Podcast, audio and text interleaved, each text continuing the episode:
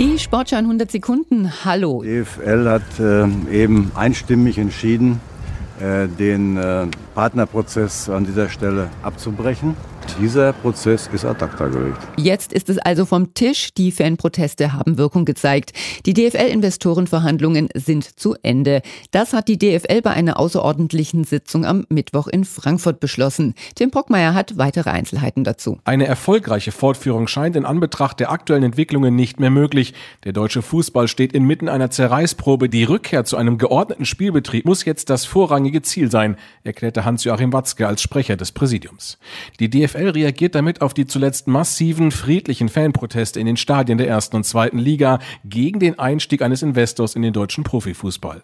Ob die DFL nun einen anderen Weg gehen will, um an das aus ihrer Sicht nötige Kapital für die Sicherung der Wettbewerbsfähigkeit der Bundesliga zu kommen, blieb offen. Das DFL-Präsidium und die Geschäftsführung werden in den nächsten Wochen zu Clubgesprächen einladen, um Ableitungen aus dem Prozess gemeinsam zu besprechen, heißt es in einer Mitteilung.